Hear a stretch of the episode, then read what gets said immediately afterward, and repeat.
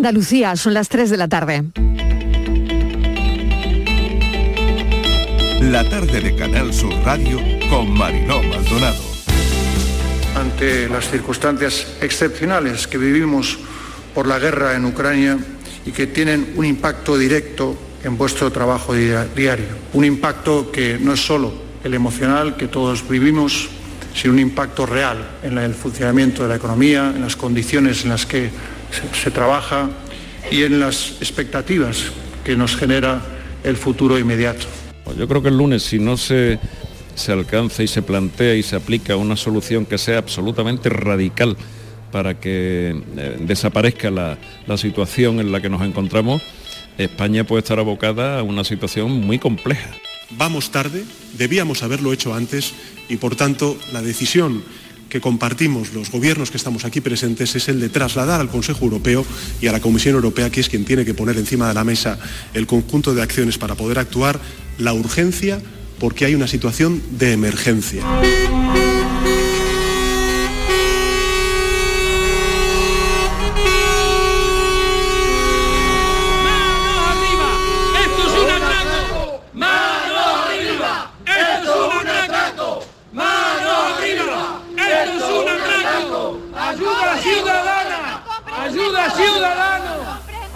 Ciudadana! Que no somos unos terroristas, que no somos de la ultraderecha como nos ha tachado la señora ministra, que nosotros somos padres de familia, somos pequeños empresarios los cuales damos, damos mucho trabajo porque algunos tienen dos o tres camiones, entonces vamos a ir a, a los supermercados y nos pondremos en la puerta para que la ciudadanía vea que nosotros no somos unos malos. Yo soy estudiante y estoy totalmente de acuerdo con la protesta de los, de los transportistas por el precio del gasoil y los tienen asfixiados, básicamente. Estoy de acuerdo de que se manifieste, pues me parece que es algo muy importante y que tiene toda la razón, que al final se debe dar una solución y que al final son trabajadores y que no van a poder vivir si sigan así las cosas. Pues yo pienso que hay que apoyar al transportista, que en verdad es el que nos suministra el día a día pues el que nosotros podamos continuar también con nuestro trabajo.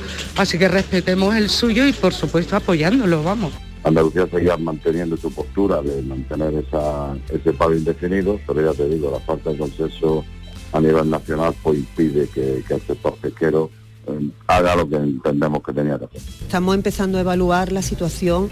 Eh, ahora mismo no, no, hay muchísima demanda de ERTE, pero sí nos tememos que a partir de ahora haya una avalancha de, de ERTE, porque además si se aprueban los ERTE desde el punto de vista cíclico que recoge la reforma laboral, nos podemos encontrar con la misma situación que con la pandemia, que nos llegamos a encontrar 100.000 ERTES en tres, en tres meses.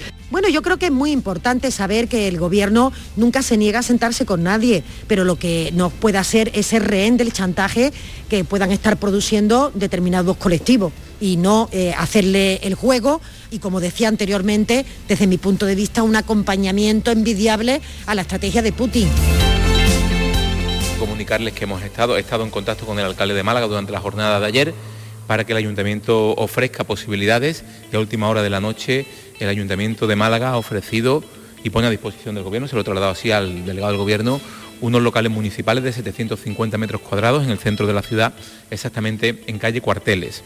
Por tanto, desde ya eh, nos ponemos de acuerdo la Junta, un gobierno, municipios para abrir ese centro de recepción de refugiados, insisto, de recepción, que es para tramitar, recibir y trasladar eh, la solución a cada una de las personas. ¿no?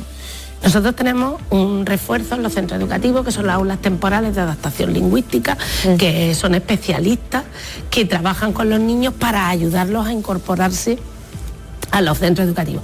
Pero los niños que vienen de Ucrania tienen una situación que no es tan grave como los niños que vienen de otros sitios. ¿Por qué? Porque están escolarizados en su país de origen.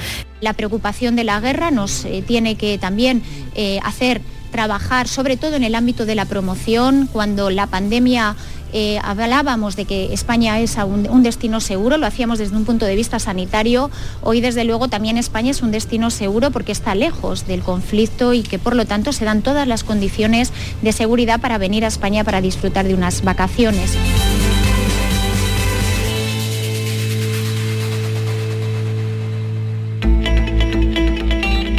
La tarde de Canal Sur Radio con Mariló Maldonado. Acaban de oír los sonidos del día. ¿Qué tal? ¿Cómo están? Desplegamos el mapa de sonidos. Nuestro mapa de sonidos están casi todas las voces en nuestra línea de audios, los protagonistas de la actualidad y todo lo que ha ocurrido hasta esta hora. Este fin de semana será primavera, pero no parece que se vaya a notar mucho. Ya tendrá tiempo la primavera de eclosionar. Que siga lloviendo es lo que nos hace falta. Ha sido una semana meteorológicamente complicada, ya sin calima, así que una cosa menos. La energía y el combustible están por las nubes y los paros del transporte causan problemas de suministro. Muchas consecuencias en cascada con cooperativas que cifran en 10 millones las pérdidas al día. El paro del transporte entra en su quinto día en jaque el suministro, el abastecimiento como esto siga, como esto continúe. En los distintos tramos de programas e informativos, Canal Sur Radio les ha ido llevando todos estos días el pulso de la calle, hemos ido dando voz a los protagonistas de esta huelga, huelga quienes convocan y quienes la padecen. Una huelga que fue convocada por una plataforma pequeña de transportistas, pero que poco a poco otros colectivos se han ido sumando. Los centros de transportes nos han ido comentando cuántos camiones han entrado, por ejemplo, ayer, y la cifra es de un 45% menos.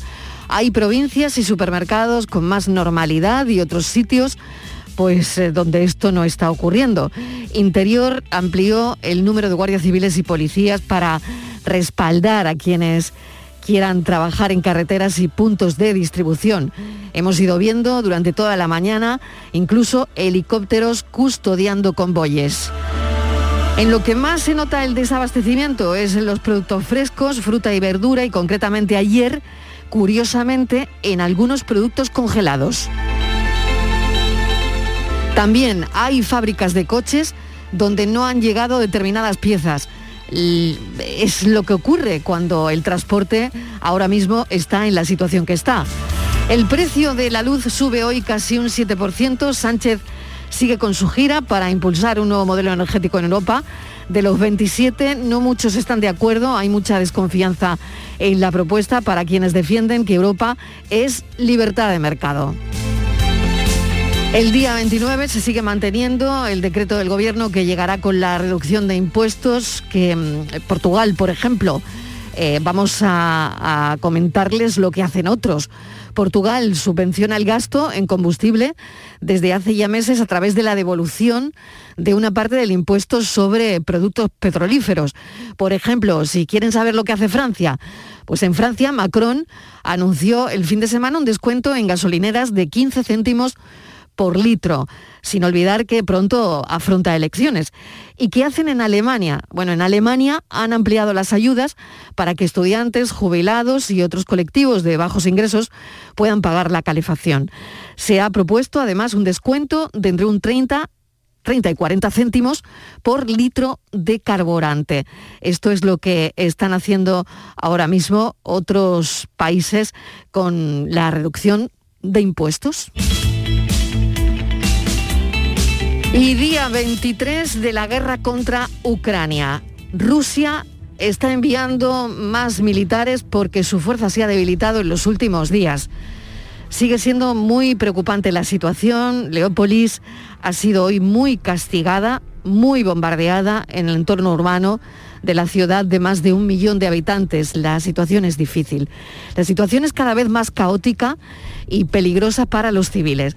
De hecho, fíjense lo que ha ocurrido con Cruz Roja. Cruz Roja abandona Mariupol. Ya es imposible seguir trabajando en una ciudad portuaria cercada desde el inicio de la guerra. No entra comida ni entran medicinas. Así que Cruz Roja abandona en esta ciudad tan importante de Ucrania. Zelensky, el presidente de Ucrania, dice que Rusia está reclutando mercenarios en otros países y Washington asegura que Rusia está preparando armas químicas. Ya son más de 3.200.000 refugiados según Naciones Unidas.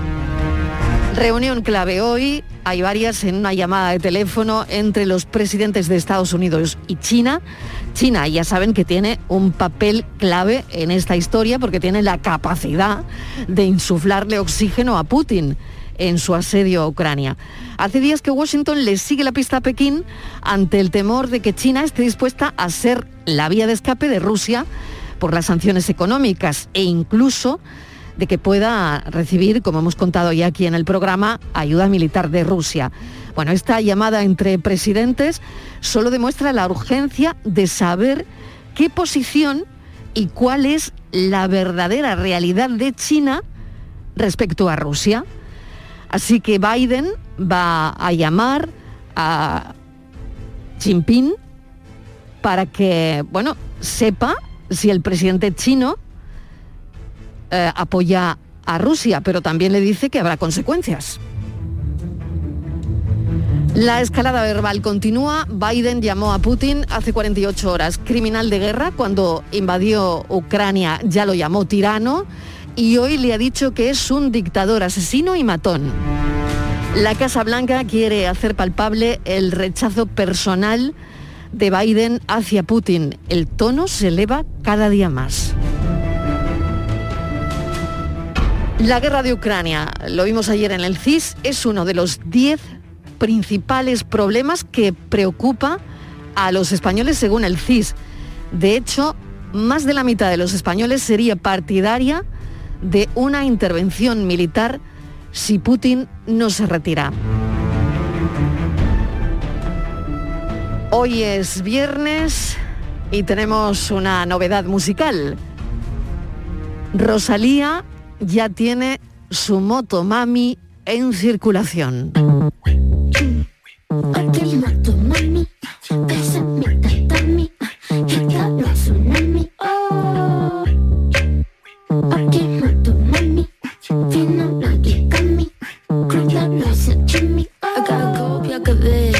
Tú dale tu bendición.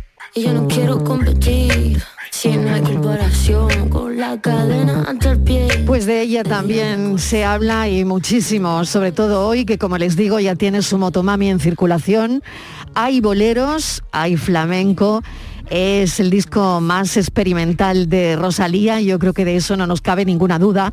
Y lo ha presentado esta madrugada mientras cadenas de radio y de televisión hace años eh, se disputaban un artista como Rosalía para presentar en primicia mm, su disco.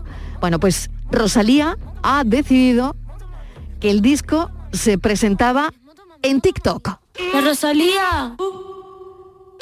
Rosa, sin tarjeta. TikTok ha sido el lugar para que Rosalía presente su disco en Estados Unidos, que es a la audiencia que quiere conquistar. Y nos ha quedado claro que le gusta el pollo terayaki. manera. En Nueva York visitando a mi joyero. Pati, Naki, chicken teriyaki. Tu gata quiere maki, mi gata en aquí. Quiero una cadena que me arruine toda la cuenta. Chicken terayaki. Bueno, pues ya saben qué es lo que le gusta a Rosalía. Motomami habla de sexo, de la familia, de Dios y sobre todo de las consecuencias de su éxito, de la fama, de donde le está llevando la fama. Puedo ser una estrella y brillar, pero reírme cuando tenga 80 y mirar para atrás. La vida misma.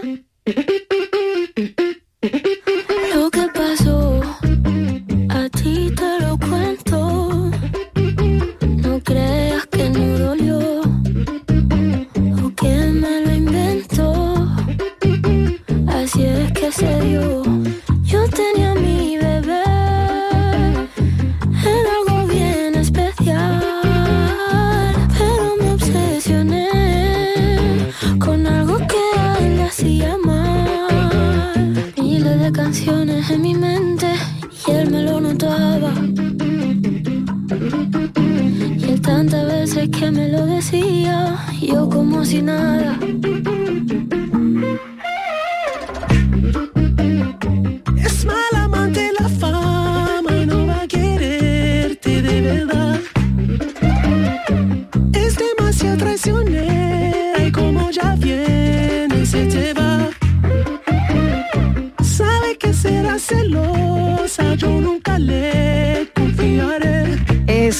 Amante, la fama y así suena el nuevo disco de Rosalía. Bueno, y de la fama también hablaremos esta tarde en el programa. Les hablaremos del Festival de Málaga, que hoy se inaugura. Vuelve hoy la alfombra roja en el Martín Carpena, en Málaga por primera vez ahí, en ese lugar, 25 aniversario. La gala será ofrecida en directo a las 8 de la tarde por Andalucía Televisión, por esta casa, así que si no pueden acudir a la alfombra roja, lo pueden ver por la tele.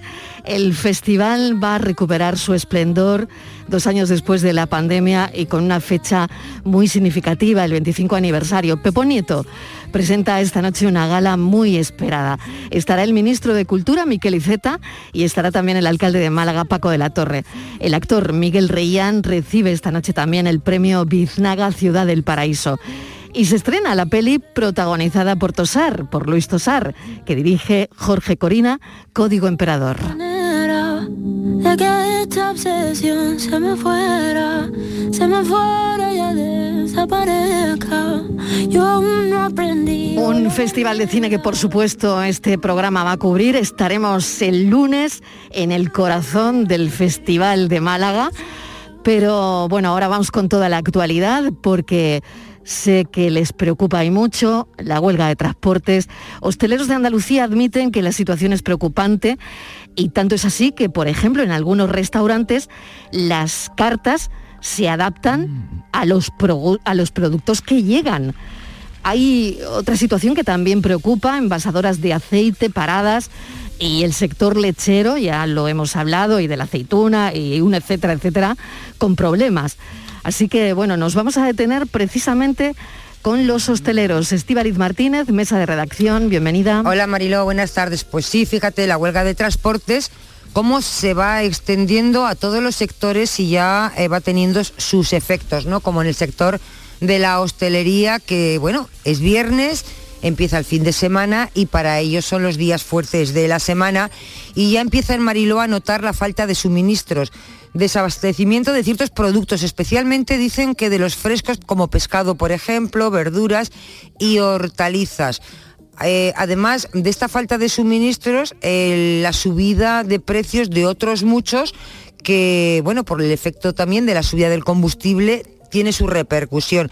Dicen los hosteleros que están afrontando la situación con bastante preocupación que están muy preocupados porque se estaban ya, mm, bueno, pues en un momento un poco más eh, emocionalmente mm, más contentos porque empezaban, bueno, pues eh, a ver esa recuperación económica y ahora llega este parón en la cadena de suministros la escasez mariló de productos básicos pues conlleva indudablemente, puede llevar ¿no? una subida de precios. Esto lo decían, por ejemplo, los hosteleros de Sevilla, ¿no?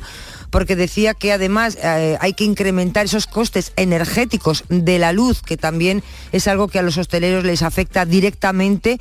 Así que estas circunstancias, dicen ellos, va a hacer imposible que ellos, los hosteleros, puedan asumir tanto coste y al final pueda acabar todo ello repercutiendo en el consumidor. Otro de los productos, Mariló, que puede eh, tener eh, un gran impacto es el de la cerveza. ¿eh? Este paro indefinido de camioneros puede afectar a la cerveza, pueden quedarse sin cerveza. Así lo ha dicho cerveceros de España que ya han alertado de lo que sobre estos incidentes que se están produciendo en el transporte puede afectar a que las cervezas pues no puedan repartirse en los mm. diferentes bares y restaurantes. Así que eh, así estamos, Marilo, pendientes de la mm. cerveza, del pescado, de las cartas y de, todo ello ahora que empieza el fin de semana. Totalmente, y que estamos deseando salir a tomarnos algo, ¿no? Que la pandemia nos está dando un respiro. Bueno, vamos a hablar con Javier Frutos, presidente de los hosteleros en Andalucía. Señor Frutos, ¿qué tal? Bienvenido. ¿Qué tal? Buenas tardes. Bueno, ¿cómo está la situación? Cuéntenos, porque, bueno, hemos hablado un montón de veces ¿no? con el asunto de la pandemia. Parece que ahora tenemos mejor, eh, bueno, mejor cifra, mejor incidencia, pero nos llega otra cosa. Sí, parece que no hay no hay semana tranquila para no, no, no, no, no, estamos tranquilos, la verdad, ¿no? Que la situación, bueno, pues mm. preocupante, ¿no? Lo decía tu compañero ahora. ¿Sí? claro que el sector está, está muy preocupado a día de hoy porque, bueno, en cuanto a la pandemia, llevamos dos años sumidos en ella y, bueno, como tú dices, mm. repetidamente, en repetidas ocasiones ya hemos, hemos hablado de la situación, ahora que parece que, bueno, que estamos en ese año de, de la normalización un poco y, y Mm. esperemos que el 2023 llegue ya, pues bueno, esa, esa normalidad absoluta, pues que venga ahora, bueno, entre la guerra de Ucrania y eso conlleve también el tema de huelga de transporte, pues bueno, obviamente no nos está afectando mucho, la preocupación existe, eh, sí estamos notando, obviamente, con, con esta huelga de transporte ya el, el problema de abastecimiento de ciertos productos, sobre todo, bueno, las materias primas frescas, el tema del combustible afecta mucho a, a los pesqueros de la pesca eh, de fresco y eso es verdad que nos está afectando mucho y después bueno, suministros, los distintos suministros con la huelga de transporte que, que obviamente pues eh, nos están afectando y como decía, pues viendo también nuevamente con, con preocupación la situación que, que vemos ahora una vez que parece que la pandemia estábamos normalizando, no ha desaparecido obviamente, pero sí parecía que normalizaba hablaba ahí del Festival de Málaga, de los distintos Exacto, eh, es ya- claro, es un fin de semana. Claro, que- por ejemplo en Málaga, Claro. señor Frutos, es un fin de semana de vivirlo en la calle, ¿no? Y de, bueno, sé que en, en hoteles hay una mm, hay un buen porcentaje de ocupación y, y bueno, y empieza la primavera en Andalucía y en fin, y hay mucha gana, pues eso, de, de- de salir a tomar algo, de, de vivir la calle, ¿no? Con precaución todavía, porque es verdad que el virus no se ha ido y con, con precaución, desde luego, pero ¿cómo cree usted que, que le puede afectar eh, pues a restaurantes y, y bares? ¿Cómo, cómo, y no sé si tiene alguna indicación ya de que les está afectando con datos.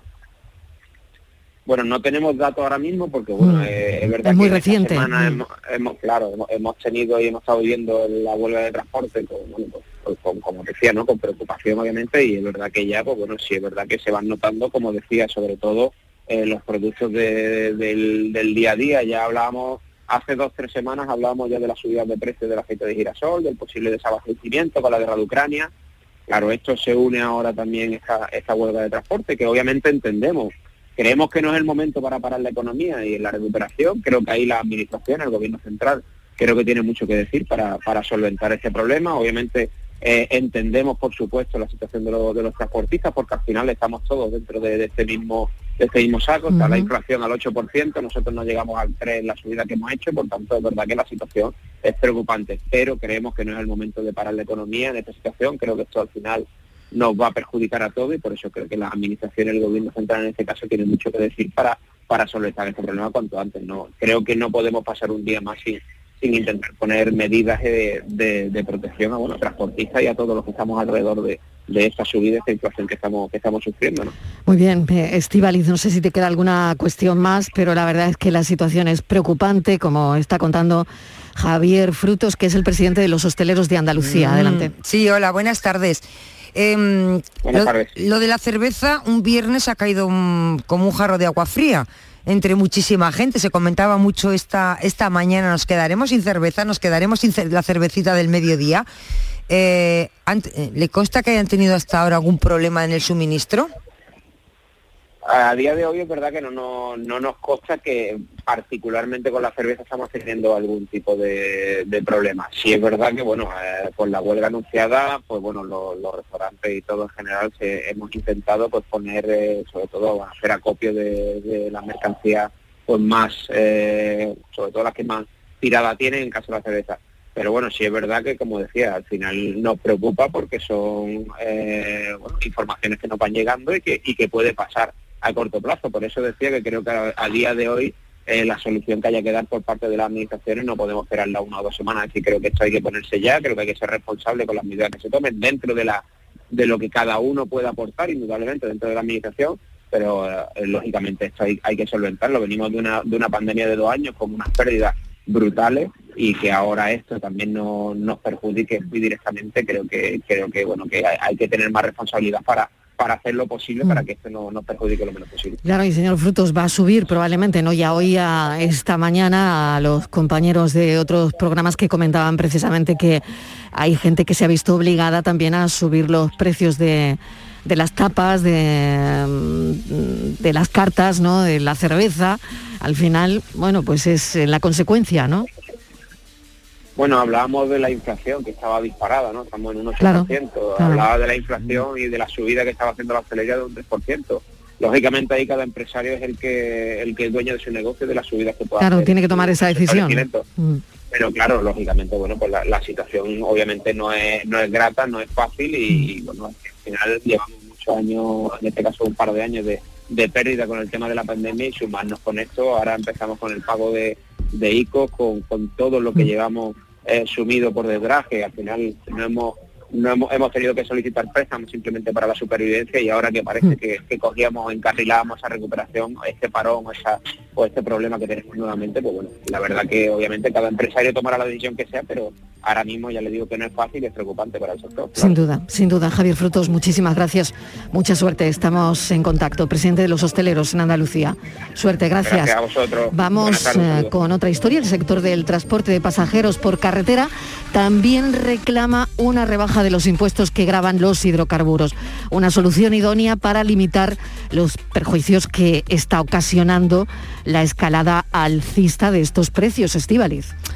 Sí, Marilo, lo están pasando eh, muy, muy mal porque ya el gasoil eh, ya venía mm, teniendo algunas subidas en los últimos meses, pero después de esta invasión rusa a Ucrania, pues ahora mismo se ha disparado y dice que ahora mismo se está moviendo en torno a los 2 euros por litro el gasóleo cuando es un 40% Marilo mm.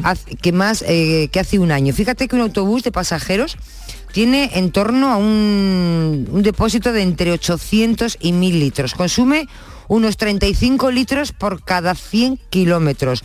Bueno, pues la subida del gasóleo eh, ahora mismo ha propiciado que el gasto en carburante haya pasado a ser el principal coste de las empresas. Mucho más, Mariló, que incluso eh, las nóminas del personal. Fíjate cuál es la situación. Vamos a hablar con Antonio Vázquez, es presidente de FEDINTRA, Federación Independiente de Transportistas de Pasajeros en Andalucía. Señor Vázquez, bienvenido. ¿Cuál es la situación ahora mismo? Bueno, pues la situación es, como ha comentado su compañera, es bastante complicada porque, sinceramente, eh, esto es que ya llueve sobre mojado. Venimos de dos años donde prácticamente las empresas apenas han facturado eh, dos años donde hemos tenido personal en ERTE, eh, dos años donde las letras han seguido viniendo y todos los costes, pero que, ahora se nos planta el, el gasoil, el carburante a casi dos euros el litro y nosotros tenemos unos contratos con la administración que tenemos, que tenemos obligación de cumplir, ¿eh? si no lo cumplimos nos pueden inhabilitar para contratar con la administración, lo cual sería la muerte de la empresa y sin embargo no podemos trasladar este incremento tremendo de costes por, también por la ley de desindexación de la economía que tenemos. Y porque los contratos están ya firmados, ¿no? Y porque son contratos firmados, claro, claro. los precios fijos, fijados. Y sin cláusula, sin una cláusula de, revisión por, por, por este... Que van a perder dinero, señor Vázquez, que van a perder dinero. Claro, es que ahora mismo las empresas mm, en muchos servicios, cuando se hacen bastantes kilómetros, están trabajando a pérdida. Hmm. Y eso no puede seguir así, porque vamos, eh, además, como ya le digo, venimos de una situación muy complicada donde tampoco eh, hay, hay fondos para, para aguantar, vamos, hmm. ¿Y qué proponen? ¿Cuál es la, propuesta? Bueno, la propuesta es que eh, aquí la administración con este incremento del carburante está, vamos, está entrando una cantidad de dinero tremendo en impuestos y, eso algo tiene que repercutir en, paliar nuestra, nuestra situación, o bien con una subida de tarifas, o bien en otros sitios, en Portugal, por ejemplo, eh, han puesto a sus empresas una tasa y, bueno, una tasa, perdón, eh, un incremento de 1.050 euros por autobús y mes hmm. para paliar la subida del carburante. Eh, en, otra, en otros sitios de Europa están paliándolo también con otras medidas. Nosotros lo que queremos es que el gobierno actúe, tanto el gobierno nacional eh, como, como los gobiernos autonómicos, que nos revisen las tarifas del transporte escolar y de los servicios de línea regular. También los transportistas de discrecional mm, también tienen contratos firmados con, con agencias de viaje y con otros operadores donde tienen que mantener eh, unas tarifas.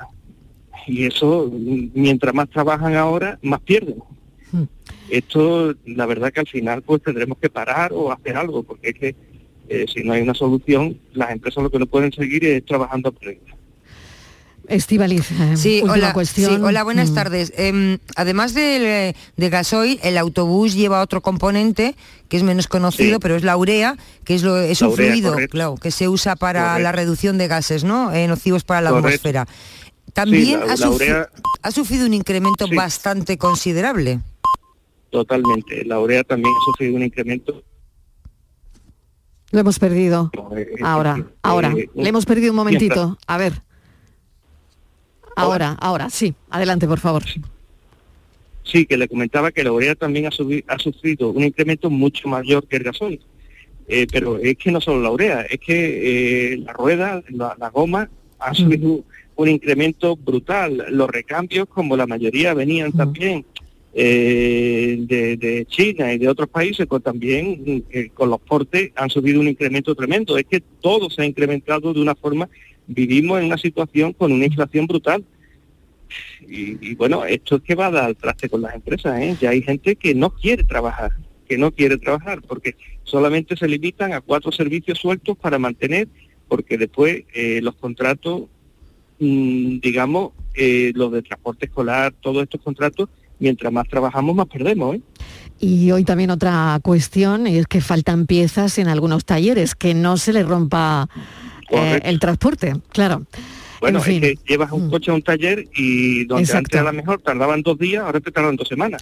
Está claro. Antonio Vázquez, mil gracias por habernos atendido, presidente de FEDINTRA, Federación Independiente de Transportistas de Pasajeros de Andalucía.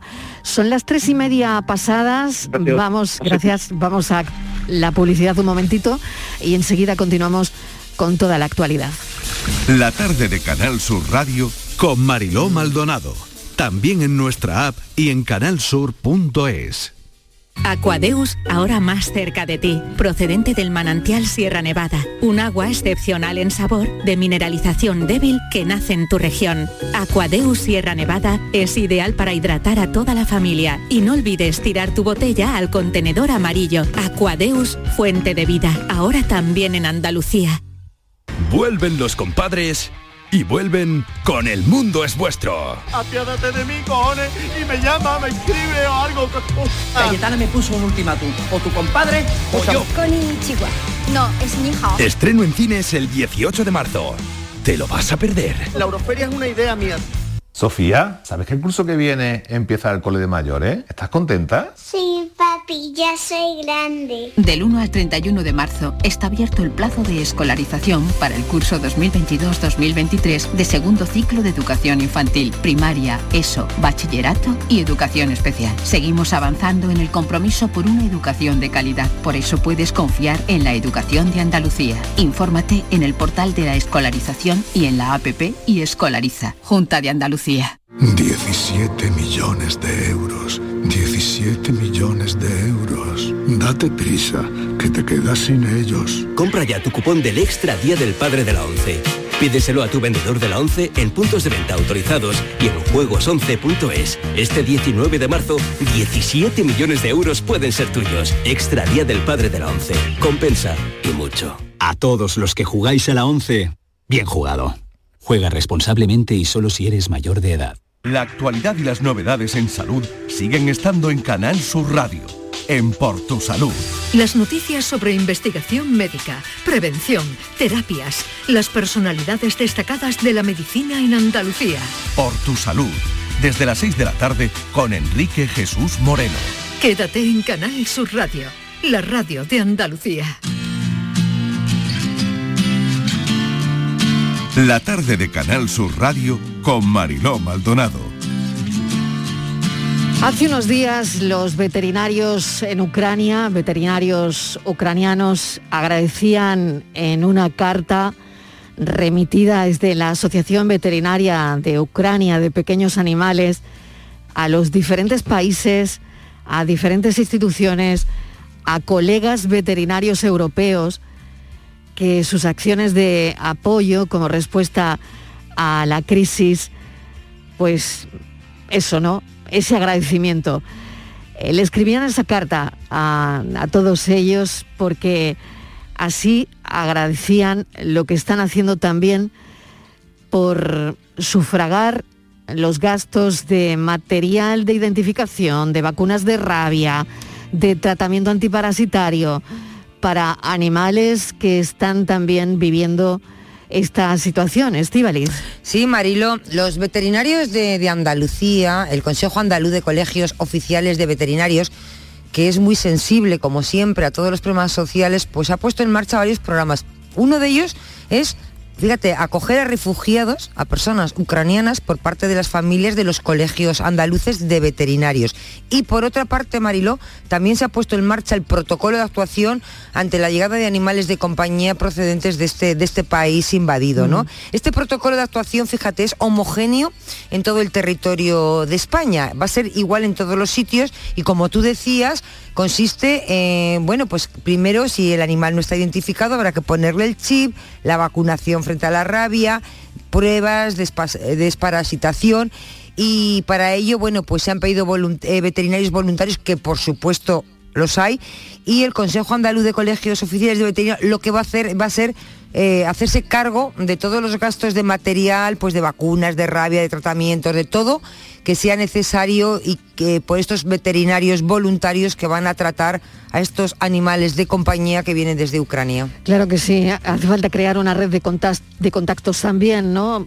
Sobre todo este asunto. Fidel Astudillo es presidente del Colegio Andaluz, del Colegio de Veterinarios. Bienvenido, gracias por acompañarnos, Fidel. y es verdad que la veterinaria se basa en la compasión, en el respeto por la vida de las personas y de los animales, ¿no? Y queda muy patente con todo esto. Hola, ¿qué hay? Buenas tardes, ¿qué tal? Pues sí, la verdad que la veterinaria es una profesión muy sensibilizada con todas estas cosas, con el bienestar animal y bueno, y también consecuentemente con el bienestar y la salud pública de las personas. En ese aspecto, pues hemos trabajado, como habéis estado diciendo, en un sistema en los dos, ¿no? Hemos, hemos pedido eh, veterinarios voluntarios para acogida de familiares y sobre todo, donde más estamos colaborando, como no podría ser de otra forma, es en intentar que todos esos refugiados que llegan a nuestro país con animales de compañía, pues, pues que tengan esa facilidad y sobre todo esa gratuidad para poder albergar y traer su animal de compañía en las condiciones adecuadas. Es la primera vez que en esta situación hablamos de los animales de compañía, porque claro, estamos mm, desbordados, ¿no? Mm, trayendo a refugiados, Andalucía se, ha volcado, ¿no? Y, fíjese, ¿no? Esta mañana lo pensábamos. Eh, niños y sus animales de compañía, personas mayores, personas que tengan incluso problemas de salud, que tuviesen un animal de compañía simplemente por el placer de tenerlos, ¿no? Y, y nos preguntábamos cómo, cómo se gestiona todo esto en mitad de una guerra. Pues la verdad es que es complicado. Es cierto que hemos visto imágenes y es increíble que hemos visto imágenes de personas huyendo de Ucrania, pasando la frontera de mm. Rumanía, la frontera de Polonia y la verdad es que han dejado allí recuerdos, han dejado enseres, han dejado muchísimas cosas, pero en cambio los hemos visto con sus animales de compañía en brazos. Eso es, la verdad es que un ejemplo y una dignidad para todos, ¿no? que tenemos que aprender muchísimo de eso. Entonces eso, estas personas lógicamente van a llegar a sus sitios de destino donde puedan ser albergados con sus animales de compañía. Y para eso es lo que estamos todos trabajando. La verdad es que desde la Comisión Europea hasta el Ministerio de Agricultura, Consejería de Agricultura y entidades o corporaciones de derecho público, como el Consejo Andaluz y los veterinarios estamos trabajando en ellos. Hay que tener en cuenta que Ucrania es un país no de la Unión Europea, yo creo que ya a esta altura lo sabemos todos, es un país donde hay una incidencia de rabia alta, según los datos, más de 1.600 casos de rabia en animales al año, una incidencia muy alta. Y muy alta. ¿Con qué tiene que ver, perdone, eh, Fidel, eh, con qué tiene que ver esa incidencia de rabia tan, tan alta? Bueno, pues la... Porque no se vacunan los animales porque es... Eh, eh, efectivamente, primero por presencia de rabia y segundo porque no ha habido un plan de vacunación. Por ejemplo, en España tenemos un plan de vacunación en casi todas las comunidades autónomas de manera obligatoria. En Andalucía, en concreto, lo tenemos de manera anual y con una vacuna y revacunación. Y eso hace que el un tanto por ciento muy alto de la población esté vacunada y así podamos impedir de que tengamos esos casos de rabia. Indudablemente la prevención en tema de rabia, como dice la Organización Internacional de Sanidad Animal, es la vacunación de los animales susceptibles. Estivaliz. Hola, buenas tardes. Em, bueno, eh, queda más que sabido, lo sabemos todos, la importancia que supone una mascota, el apoyo emocional tan importante que es para un niño, ¿no? Y mucho más en una situación de estas. entiendo que la mayoría de ellos mm, llegan sin, sin el chip, sin identificar. Bueno, eh, la verdad es que para que un perro o un animal de compañía pueda venir de Ucrania a España necesita unas condiciones muy estrictas, por esto que he dicho anteriormente, por ser un país donde la incidencia de rabia es alta. Entonces, necesita no solamente la identificación, sino necesita una identificación, necesita una documentación, necesita unos análisis previos para saber que la vacunación de rabia ha sido efectiva, esa vacunación de rabia, incluso animales menores de 7 meses nunca podrían venir. ¿Qué ha ocurrido? Que la Unión Europea ha dado una excepcionalidad, que el reglamento de la Unión Europea lo contempla, una excepcionalidad a que esos animales puedan venir en una situación excepcional, pues valga la redundancia, de que, eh, de que esto supone y que esto ha pasado el tema de la guerra.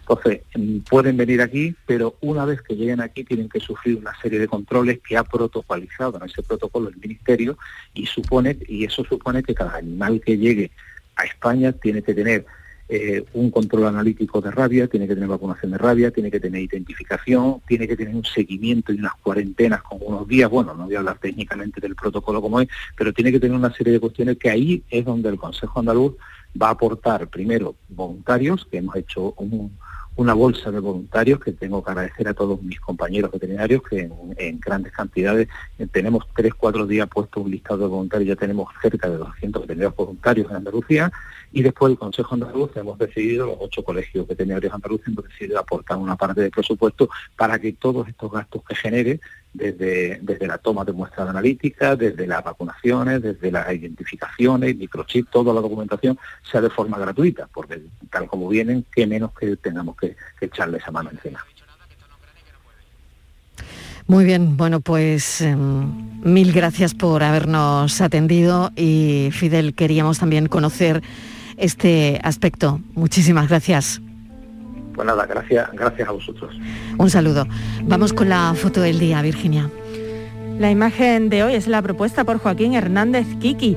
Joaquín Hernández Conde Kiki lleva más de 40 años trabajando en el diario de Cádiz, donde descubrió su gran vocación por la fotografía documental de interés social. Además de su trabajo en la prensa local, imparte talleres de fotoperiodismo y ha realizado diversas muestras relacionadas con Cádiz y sus particularidades. Es académico de número de la Real Academia de Bellas Artes de Cádiz y premio Paco Navarro por su labor gráfica en el carnaval. Y ya saben nuestros oyentes que pueden ver la foto del día en nuestras redes sociales. En Facebook, La Tarde con Mariló Maldonado y en Twitter, arroba La Tarde Mariló. La foto del día. Como si me pudiera escapar de la triste realidad informativa de la guerra, Cansado de escuchar y de ver durante 23 días escenas terribles, hoy me fijo en la foto del compañero Cabalar de la agencia F, que aunque ilustra una noticia sobre el drama de la sequía, a pesar de las intensas lluvias de estos días, no deja de ser una bella imagen. La fotografía en cuestión, publicada en el diario Europa Sur, entre otros, es una foto horizontal, monocromo y bien compuesta, donde aparece una figura humana a contraluz caminando hacia la derecha por un muelle. Entre la persona y el fondo de un mar plateado hay dos pequeñas columnas a modo de noray, unida por una gruesa cadena que le da fuerza a toda la imagen. La foto, realizada con un teleobjetivo, recorta parte del entorno por lo que no se reconoce la población. Y de esa manera el fotógrafo consigue que se pueda usar en cualquier periódico sin identificar la localidad. Un acierto. Fotoperiodistas que buscan y nos ofrecen su imagen del día. La tarde de Canal Sur Radio con Mariló Maldonado. También en nuestra app y en canalsur.es. Sevilla. Canal Sur Radio. Compra en tu barrio, compra cerca, siente Macarena. Y la Asociación de Comerciantes de Macarena hemos preparado para ti grandes sorpresas y regalos. Repartimos mil euros en cheques de consumo. Compra cerca, siente Macarena. Promueve Asociación de Comerciantes de Macarena. Financia Ayuntamiento de Sevilla. Ha sido un buen día, así que pides una pizza, metes la caja en el contenedor azul y su cartón se transforma en algo nuevo, como una caja de galletas de alguien que ha tenido un buen día, y recicla la caja y su cartón se transforma en algo nuevo, como una caja de galletas. Cuando reciclas, formas parte de un mundo que no deja de girar. Recicla más, mejor, siempre. Lipasan y Ecoembes. Volvemos a disfrutar de lo clásico, la clásica reunión, el clásico abrazo y ahora por fin el Salón de Vehículo Clásico. Sevilla Classic Gas vuelve a Fibes el 19 y 20 de marzo con la mayor exposición de modelos históricos, compraventa entre particulares, recambios, exhibiciones, monográficos y mucho más. No esperes más, ven a Sevilla Classic Gas en Fibes el 19 y 20 de marzo, sevillaclassicgas.com. En Parque Guadaira, la primavera las compras altera. Gana un viaje y regalo sorpresa. Participa con tus compras y busca los códigos QR de las flores que se esconden en nuestras tiendas y restaurantes. Más información en parqueguadaira.es. Parque Comercial Guadaira, en Alcalá de Guadaira, junto a la autovía A92. ¿A dónde puede llevarte la inspiración? Muy lejos con la gama SUV de Kia desde 14.100 euros. Financiando con Banco CTLM hasta el 21 de marzo. Consulta condiciones en kia.com. Solo en la red Kia de Sevilla. Kia. Movement that inspires. La noche más hermosa y Pilar Muriel te dan respuestas a tus preguntas sobre ciencia, historia, misterio, crecimiento personal para que disfrutes de un programa fascinante durante las noches de los fines de semana. La noche más hermosa. Viernes y sábado desde las 11 de la noche con Pilar Muriel. Quédate en Canal Sur Radio, la radio de Andalucía. La tarde de Canal Sur Radio con Mariló Maldonado. Estos son nuestros teléfonos 95 1039 105 y 95 1039 16. De fiscalidad podemos hablar y mucho porque ya está preparado nuestro asesor, nuestro experto de los viernes, que es Rubén Candela, de Candela Asesores. También tenemos a Virginia, que teníamos un tema además ahí pendiente que tenía que ver con el asunto de las criptomonedas, porque bueno, estamos ahí tratando de entender cómo va esto de las criptomonedas y, en, este, en este momento crucial, ¿no? Así es, así de la historia de Europa. Así es, Marilo, buenas tardes.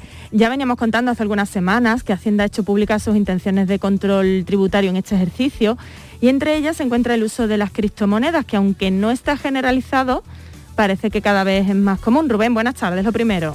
Hola, muy buenas tardes. ¿Qué tal? ¿Cómo estás, Rubén? Pues muy bien. Bien, bueno. como siempre, gracias a Dios. Nos alegramos. Lo que decíamos, Rubén, no está generalizado su uso, demasiado extendido, pero sí cada vez está creciendo, ¿no? Parece. Sí, no está generalizado, pero como tú dices, está de cada vez más extendido. Más extendido porque, claro, eh, son una alternativa a determinadas presiones y a servidumbres que tenemos que soportar de bancos y de entidades financieras y de mucha gente y hay, y hay personas que si entienden algo del asunto y lo malo es que algunas que no entienden también lo hacen, eh, pues se están pasando o están entrando en el mundo de las criptomonedas, Bitcoin y todas las demás. ¿Y cómo, qué tenemos que saber? ¿Cuáles van a ser esas directrices, los impuestos que han de pagarse cuando usemos criptomonedas? ¿Cómo que tenemos que, que tener en cuenta a la hora de la fiscalidad? La criptomoneda se ha estado vendiendo eh, de hace tiempo como una especie de activo opaco en el que en el que nadie iba a saber nada de ellas y por lo tanto se brindaba como un refugio para, para delincuentes, para blanquear dinero y para este tipo de cosas. Hacienda ha tenido que poner coto a eso y empezar a regularlo, ya veremos con qué grado de efectividad, porque efectivamente si no hay control sobre eso puede ser un auge enorme de la criptomoneda pero sobre todo para refugio de dinero de no es de procedencia lícita. ¿no? Entonces, en el plan de control tributario, que es el que tú comentabas, pues ya se ha anunciado unos mecanismos de control, se ha dicho eh, cómo tributan las criptomonedas, cosa que por otra parte no ha supuesto una novedad, porque en definitiva es como cuando tú operas con otra divisa. Si tú tienes, eh, no sé, sigues los mercados de cambio y quieres comprar dólares o francos suizos y los compras y los vendes y ganas dinero en las operaciones, pues vas a tributar como ganancias de patrimonio.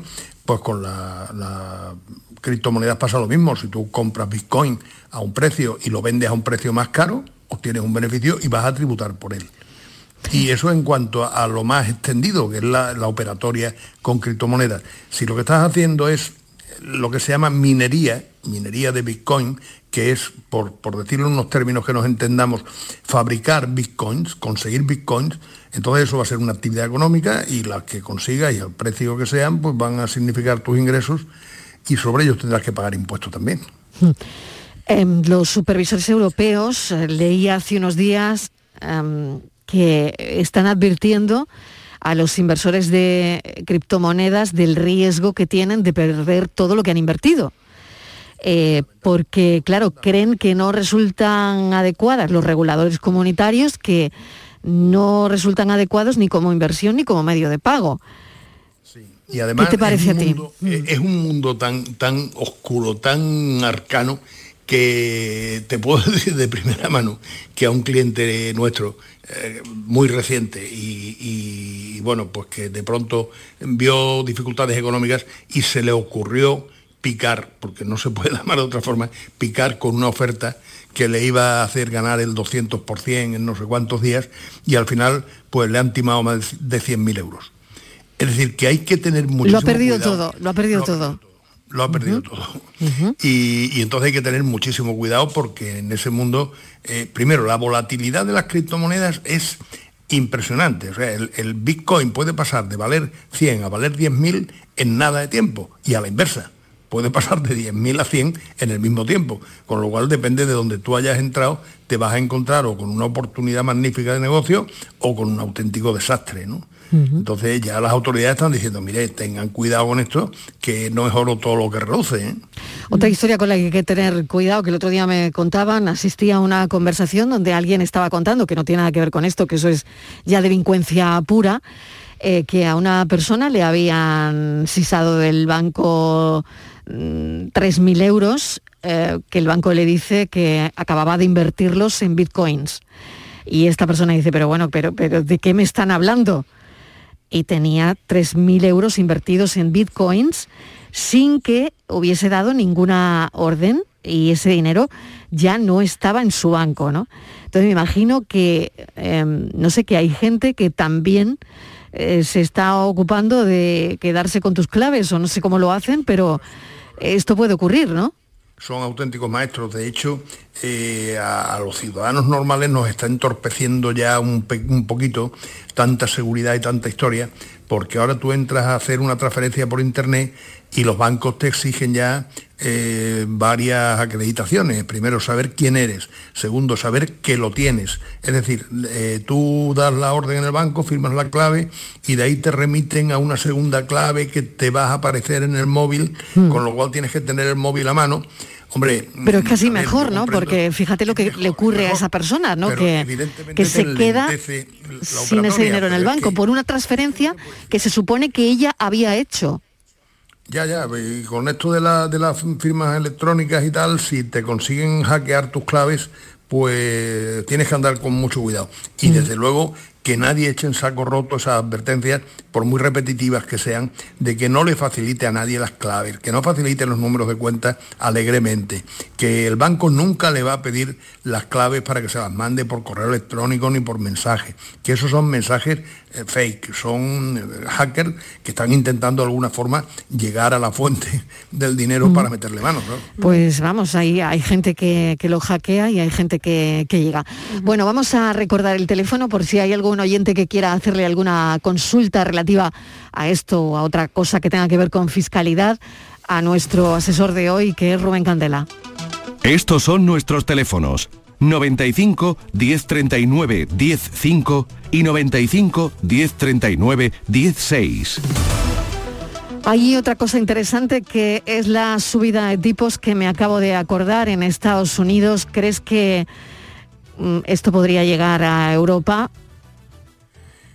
Pues me temo que sí, me temo que sí. Hombre, la política del Banco Central Europeo, pues eh, de alguna manera tiene que centrarse en dos cosas. Primero, en, en la recuperación, pero segundo, en cortarle un poco el, eh, tirarle de la boca al caballo de la inflación que se nos está desbocando. ¿eh? Claro, ayer Yo- fue, perdona Rubén, la, noticia económica del día, porque el Banco Central de Estados Unidos subió los tipos un cuarto de punto y eso no ocurría desde 2008. Eh, claro, se encarecen las hipotecas. Negativos. Se encarecen las hipotecas y, y se va a poner un poquito de freno al crecimiento.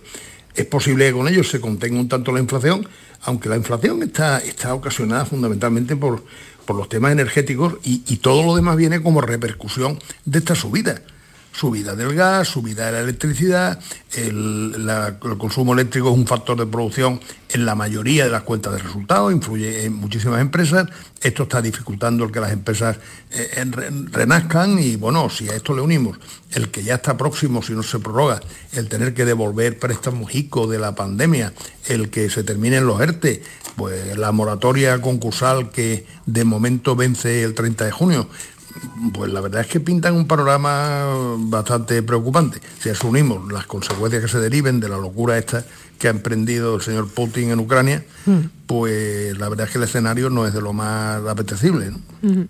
Bueno, y volviendo al, al sistema de control de Hacienda, Rubén, que nos ha llamado también mucho la atención, porque claro, como en todo, Hacienda también tiene que modernizar sus sistemas de, de- de control de la fiscalidad e incluye negocios más actuales en ese documento, como son los centros de coworking, las residencias turísticas y las plataformas de comercio electrónico. Todo aquel que opere con alguno de estos nuevos negocios tiene que tener en cuenta que Hacienda los va a vigilar este año. Sí, la verdad, la verdad es que sí. Mira, yo recuerdo haber escrito una vez que una frase de la película Casablanca, cuando al final de la película matan al oficial alemán y el, y el capitán francés dice, detengan a los sospechosos habituales.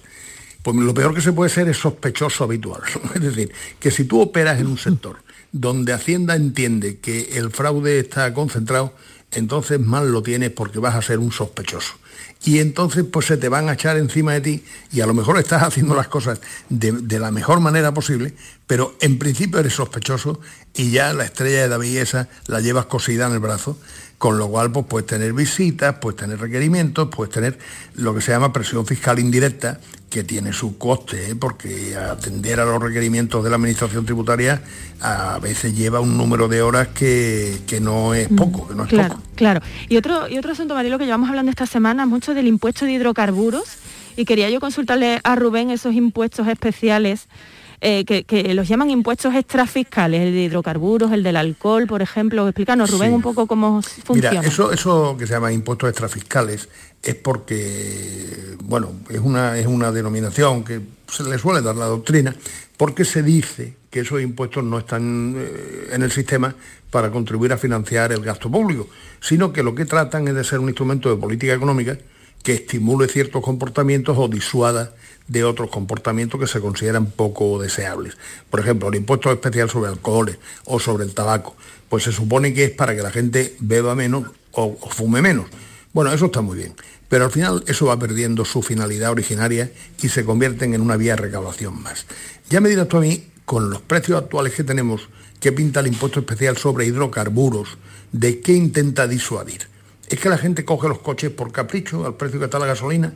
La gente coge los coches porque no tiene una alternativa de servicio público o porque le es imprescindible para lo que vaya a hacer, pero eso ahora mismo debería estar eliminado. Y esto que dice el presidente del gobierno, de que va a esperar al día 29. Oiga, pero mire usted si tenemos esto ardiendo. Déjese usted de historia. El IVA es un impuesto armonizado con la Unión Europea y eso hace que los Estados miembros no puedan a su capricho modificar cosas. Pero esto lo tenían que haber previsto hace dos meses, decir, mire, es que esto se va a poner prohibitivo, vamos a tomar medidas, vamos a reducir el tipo del IVA transitoriamente, busquemos una solución, establezcamos un IVA diferencial para transporte profesional y para transporte eh, no profesional, el de los consumidores normales, busquemos alguna alternativa que se supone que un gobierno debe gestionar. Y la verdad es que este gobierno en gestión para mí yo le pongo un cero patatero. Pues lo dejamos aquí, Rubén. Mil gracias por haber estado con nosotros un, Gracias día más. Espero que, que sigas bien. Y bueno, el viernes que viene nos volvemos a, a oír. Si Dios quiere, aquí estamos. Un beso enorme. Cuídate mucho, Rubén. Adiós, hasta ahora. Virginia, lo dejamos aquí. Y nada, nos tomamos un café dentro de un instante. Enseguida. Venga, que te invito. Hasta ahora. hasta ahora. Dios no libre del dinero, queriendo, queriendo, queriéndolo vistiendo, vistiéndolo. Dios no libre del dinero. Contando, contando, contándolo